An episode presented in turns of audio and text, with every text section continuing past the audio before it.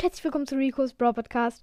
Jetzt kommt nochmal ein kleiner Tipp und zwar für Knockout. Äh, er wird, es wird nicht so lang gehen, diese Folge, aber ja.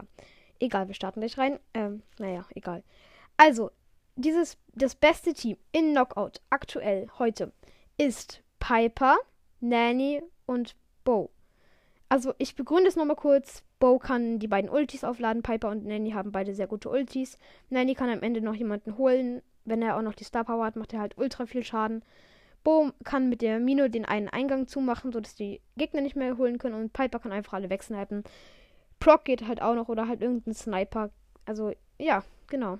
Das, ich hoffe, es hat euch geholfen. Und ja, ciao.